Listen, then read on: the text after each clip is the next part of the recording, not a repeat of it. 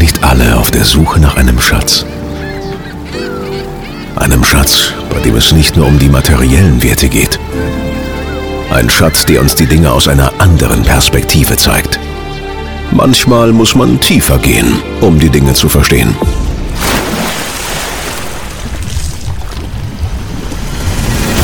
Tauche ein, tauche ab und lass es uns gemeinsam öffnen.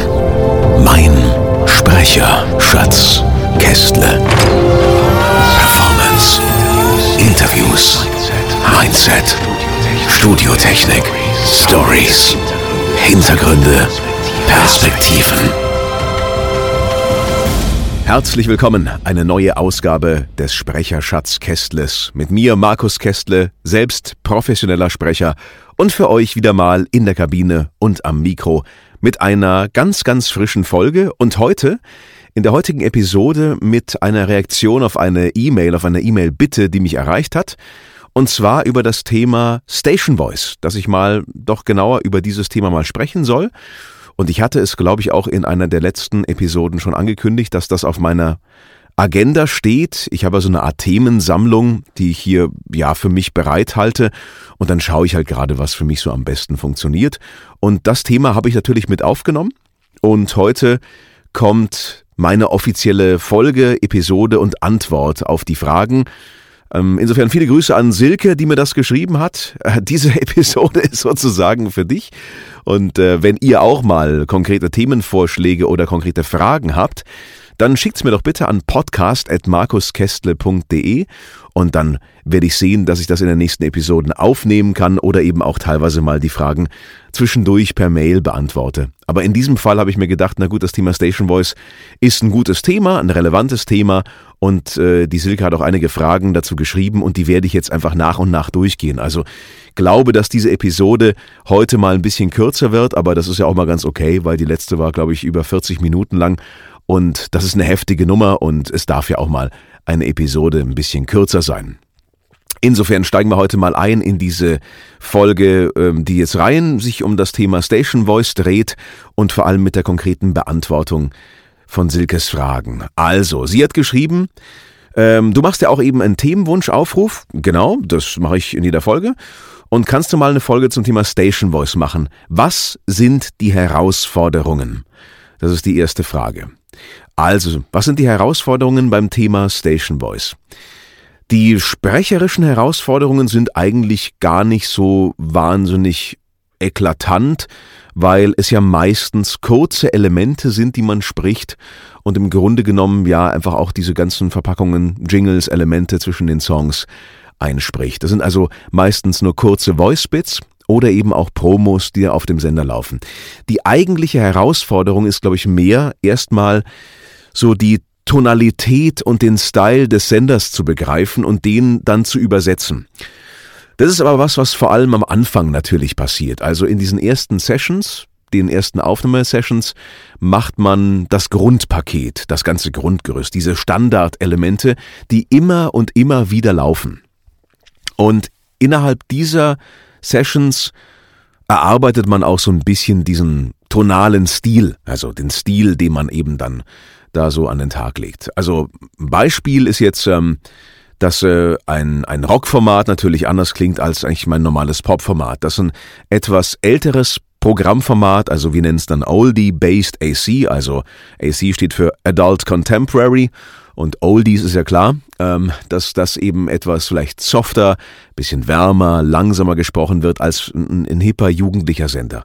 Also man gleicht sich natürlich mit der Stimme an das an, was das Programm einem vorgibt und welche Vorstellung auch das Programm hat. Das kann natürlich auch sehr stark unterschiedlich je nach Region sein.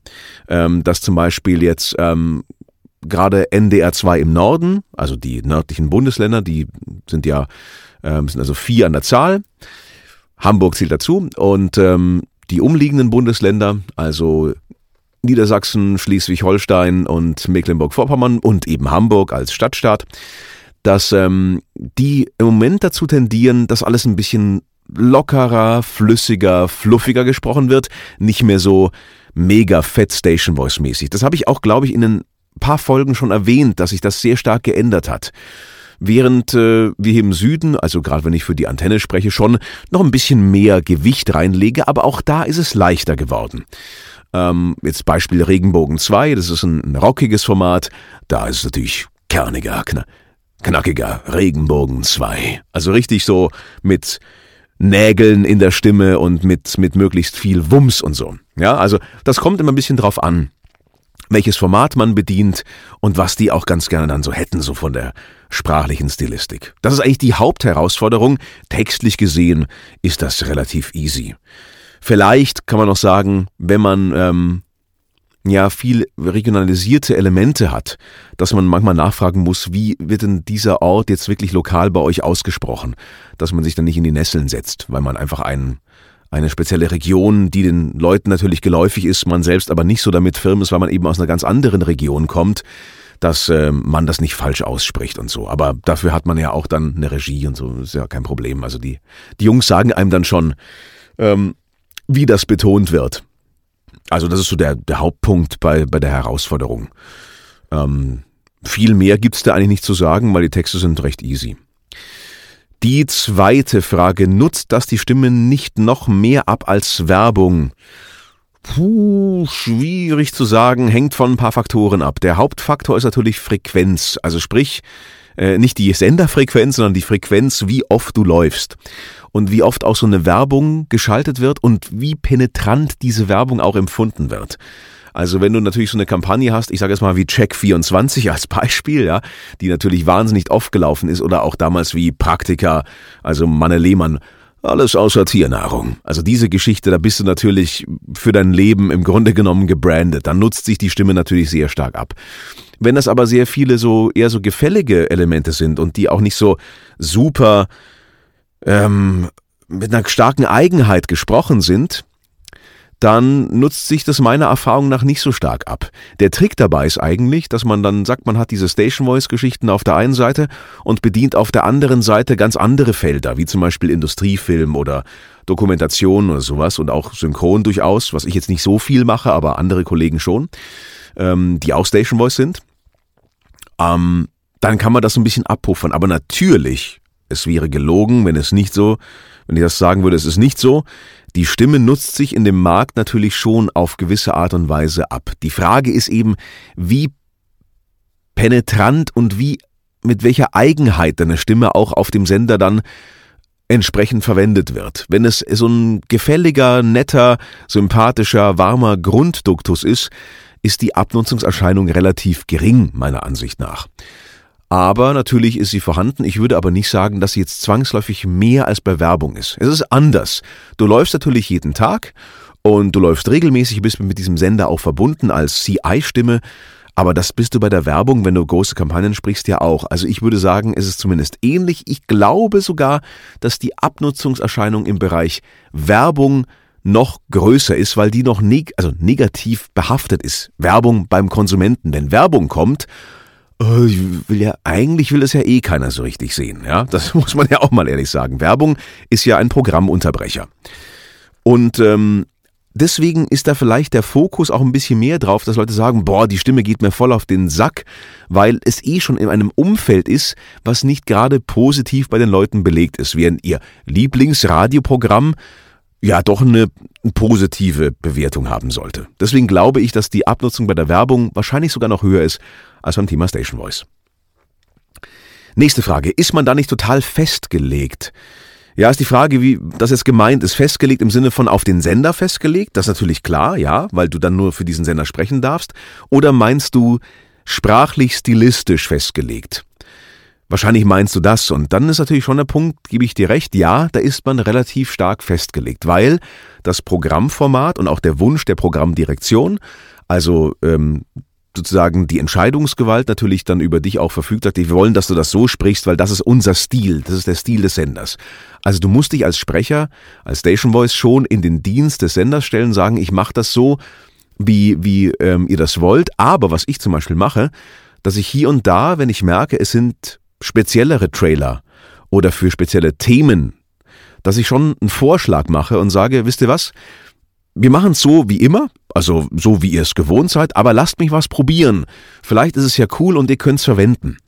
Also ich biete immer wieder proaktiv auch meine Leistungen an und gebe nochmal anderen, anderen Drall dem Text und probiere rum und probiere was aus.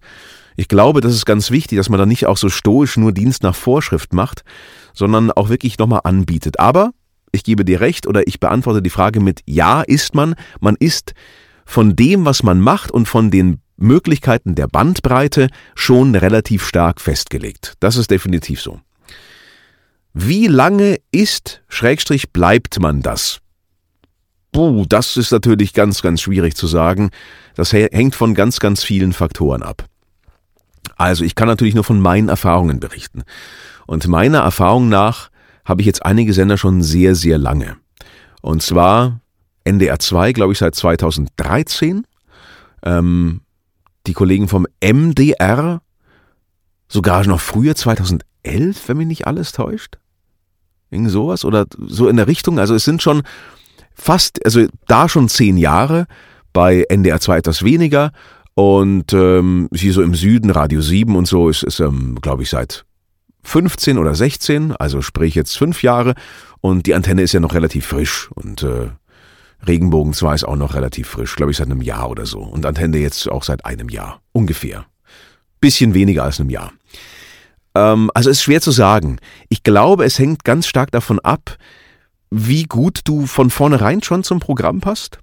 Könnte man sagen, ja, äh, das haben doch die entschieden, also das müssen die doch wissen. Nur manchmal ist es auch so, dass diese Entscheidungen getroffen werden und dann läuft's on air nicht ganz so gut, wie man sich das wünscht und dann stellt man fest, naja, äh, war vielleicht doch nicht die richtige Entscheidung oder wir müssen sehr stark arbeiten, dass wir es in die richtige Richtung bekommen. Das andere ist, bist du insofern auch veränderungswillig, auch dich auf Neues einzulassen. Ähm, sprich, hast du ähm, die Möglichkeit, so weit wandelbar zu sein, dass du eben auch so einen Wunsch wie von NDR 2 zum Beispiel, dass man jetzt bisschen plaudriger, lockerer, bisschen moderativer von der Ansprechhaltung wird, kannst du das bedienen oder bist du dann festgelegt und kannst das eigentlich nicht, weil du eben das nie selber auch gemacht hast. Und ich komme hier von der Moderation, also kann ich mir genau vorstellen, welche Richtung sie wollen. Das ist also ein entscheidender Faktor. Und natürlich ist insgesamt auch Zufriedenheit des, des Endkunden, des Senders auch ein entscheidender Faktor. Also wenn der mit dir zufrieden ist und alles wunderbar läuft und es auch von der Quote jetzt nicht unbedingt Handlungsbedarf gibt, dass man was Entscheidendes verändern muss, also eine Programmreform, eine große Programmreform dann damit einhergeht, dann kann man das schon relativ lange machen. Also ich würde sagen, fünf bis sieben Jahre sind auf alle Fälle machbar, wenn man den Job gut macht und wenn man auch zum Sender passt und alles wunderbar läuft. Wenn es natürlich nicht gut läuft und dann die Quoten schlecht sind, es vielleicht dann einen Wechsel in der Programmdirektion gibt, bringen diese oft ihre eigenen Leute mit. Und dann kann es einem schon passieren, dass man eben ausgetauscht wird. Aber dafür gibt's ja Verträge, da gibt's Laufzeiten und dann muss man einfach mal gucken, wie dann das Ausstiegsszenario so ist, ja. Aber im Grunde genommen kann man das schon über Jahre hinweg machen. Also das ist kein Short-Term-Deal, sondern das legt man schon mindestens auf zwei bis drei Jahre fest auf alle Fälle. Und im Idealfall werden dann fünf, sechs, sieben oder sogar zehn Jahre draus. Also das ist meine Erfahrung. Und ähm, ich glaube, das zeigt sich auch in vielen anderen Sendern, dass die schon ihren Station Voices, viele zumindest, recht lange treu sind. Wie oft produziert man neues Material? Ja, auch das hängt stark vom Sender ab. Und das ist eben auch der Punkt, da kommen wir auch ein bisschen auf Honorarkonstrukt zu sprechen. Das ist einer der Parameter, die ich ansetze, um mein Honorar festzulegen. Und zwar ist das eben die wöchentliche Anzahl der Sessions. Wie oft und wie häufig kann der Sender auf mich zugreifen und mit welchem circa Volumen. Das ist natürlich einer der entscheidenden Faktoren, plus eben die Nutzungsrechte daran, dass Sie eben das in diesem Sendegebiet verwenden dürfen. Das sind die zwei Faktoren. Und es gibt Sender, die machen es äh, einmal die Woche. Und es gibt Sender, die haben zweimal die Woche. Und es gibt auch welche, die haben jeden Tag. Zum Beispiel ähm, die Antenne macht sehr viel. Also das ist wirklich jeden Tag. Also es gibt jeden Tag ein Slot.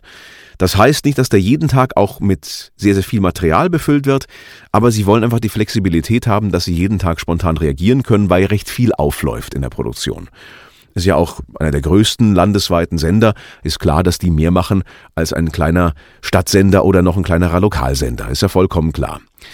Aber ich glaube, dass es, wenn man das sinnvoll betreiben will als Sender, auch unter einmal die Woche nicht wirklich sinnvoll ist, außer man hat ein Spezialformat wie jetzt zum Beispiel Regenbogen 2, die wirklich nur ein bis zweimal im Monat ankommen und sagen, hey, wir haben hier mal eine größere Session, ähm, das bräuchten wir jetzt in der nächsten Zeit. Also auch das ist eine Möglichkeit.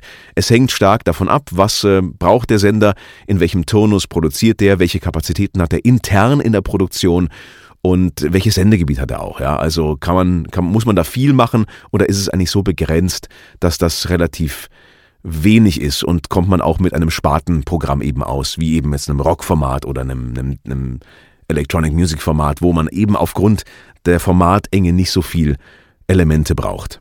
Also es hängt davon ab, es kann von täglich bis einmal im Monat sein.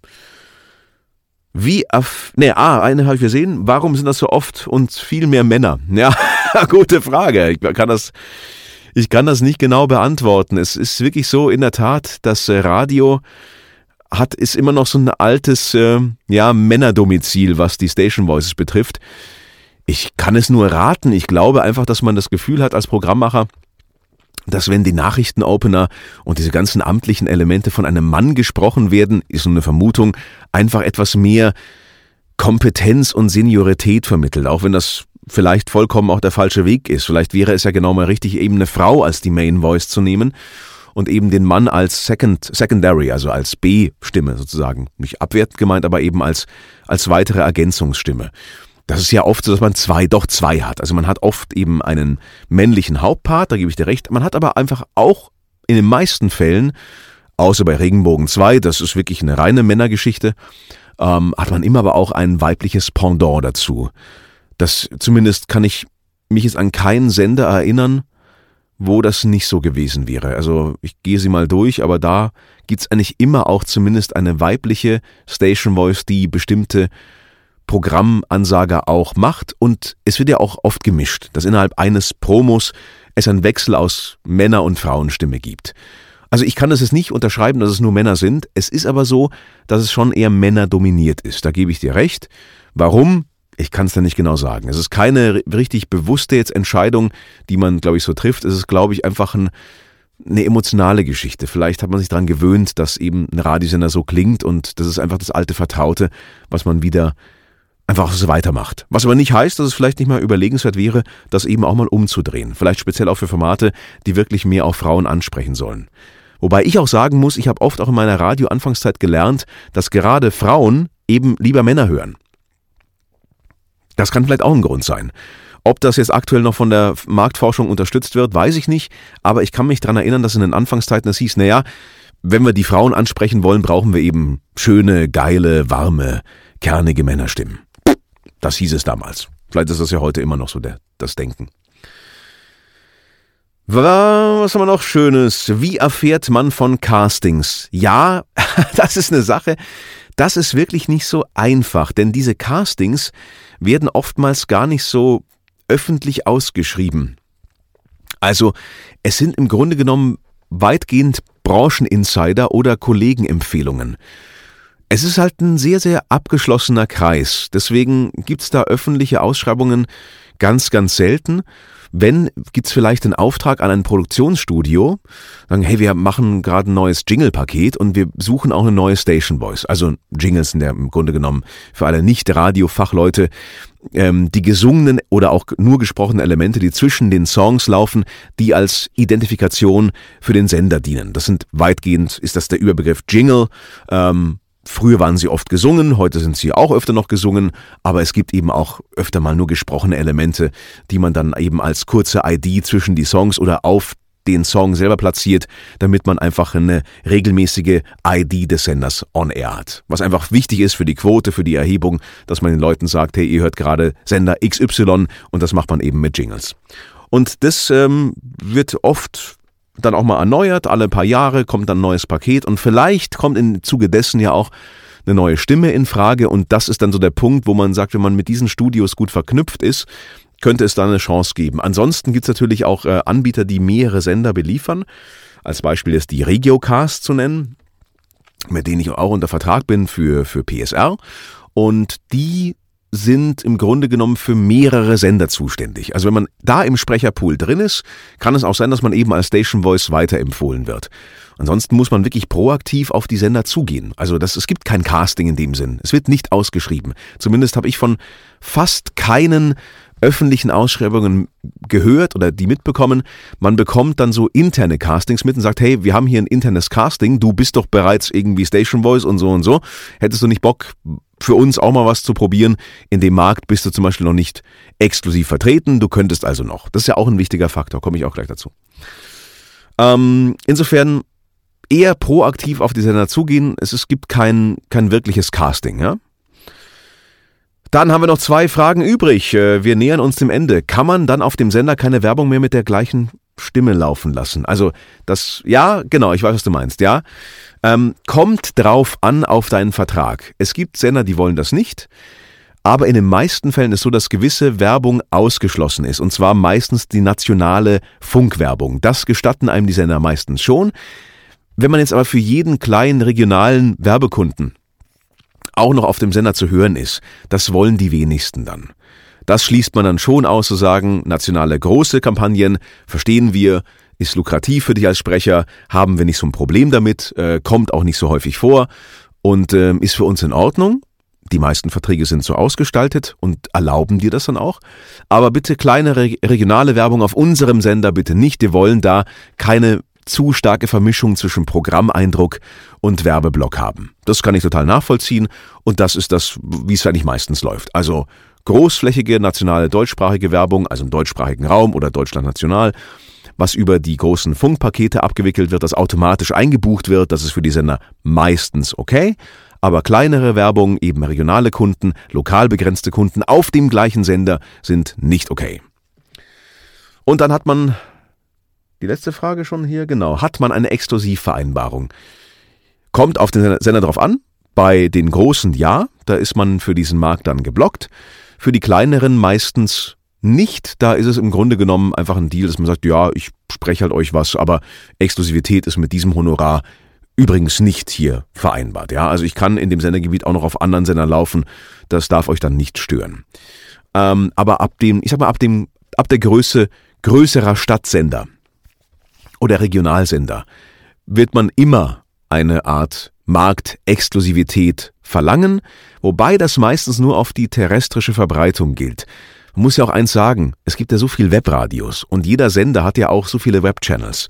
Wenn man jetzt sagen würde, überall da, wo das läuft und wo potenziell ein Konkurrenzdruck entstehen könnte, äh, gilt die Exklusivität, dann könnte das ja auch kein Sender mehr leisten, weil jeder hat mittlerweile verschiedene Musikstreams, Unterstreams, Unterangebote und die sind ja theoretisch weltweit empfangbar. Also ist der Markt weltweit, dann kann es ja nicht sein, dass wenn man jetzt eben in äh, einem Stream auftaucht äh, von einem Sender, dass der andere sagt, na ja, aber du hast hier deine Exklusivität gebrochen, jetzt bist du vertragsbrüchig und sowas. Das ist ja unrealistisch. Genauso wie mit DAB Plus es auch ein Thema ist. Das ist natürlich ein deutschlandweites Bouquet ähm, aber dennoch ist es so, dass es keine UKW-Verbreitung ist, die viele, viele Menschen erreicht. Es ist immer noch eine Randerscheinung. Es wird mehr, aber es ist, glaube ich, immer noch bei unter 10 Prozent, was Durchdringung und Empfangbarkeit betrifft. Und deswegen ist DRB Plus meistens auch noch außen vor.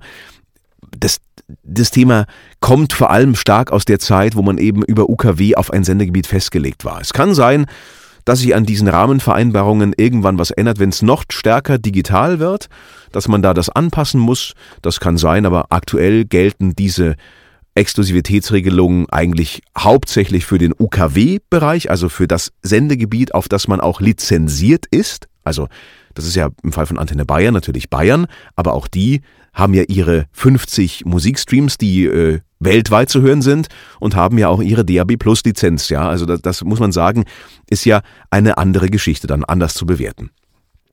So, dann schaue ich mal. Ja, damit sind wir am Ende. Ich wollte die Folge eigentlich kürzer machen, aber wir sind dann doch bei 23 Minuten gelandet. Naja, aber dafür habe ich auch alle Fragen hoffentlich zu deiner Zufriedenheit beantwortet. Und ähm, für euch gilt natürlich auch, wenn ihr auch Fragen an mich habt oder Themenvorschläge, immer gerne schreiben an podcast.markuskestle.de. Und auch nach wie vor gilt, das würde mich einfach megamäßig freuen, wenn ihr mir eine positive Bewertung dalasst auf den Portalen, vor allem Apple Podcasts und anderen Portalen, wo ihr diesen Podcast hören könnt. Das äh, hilft auch anderen weiter, eben diesen Podcast zu entdecken, weil da gibt's ja vielleicht noch viel mehr, die ihn noch gar nicht hören. Und für die wäre das vielleicht auch eine coole Infoquelle und eine wertvolle Geschichte, das mitzubekommen, was ich hier so vor mich hin schwadroniere, ja? Also, ich wünsche euch äh, eine tolle Zeit. Genießt ähm, die sonnigen Ostertage, die vor uns liegen, hoffentlich. Und ähm, lasst es euch gut gehen und bis zur nächsten Ausgabe des Sprecherschatzkästles. Bis dann. Ciao, ciao.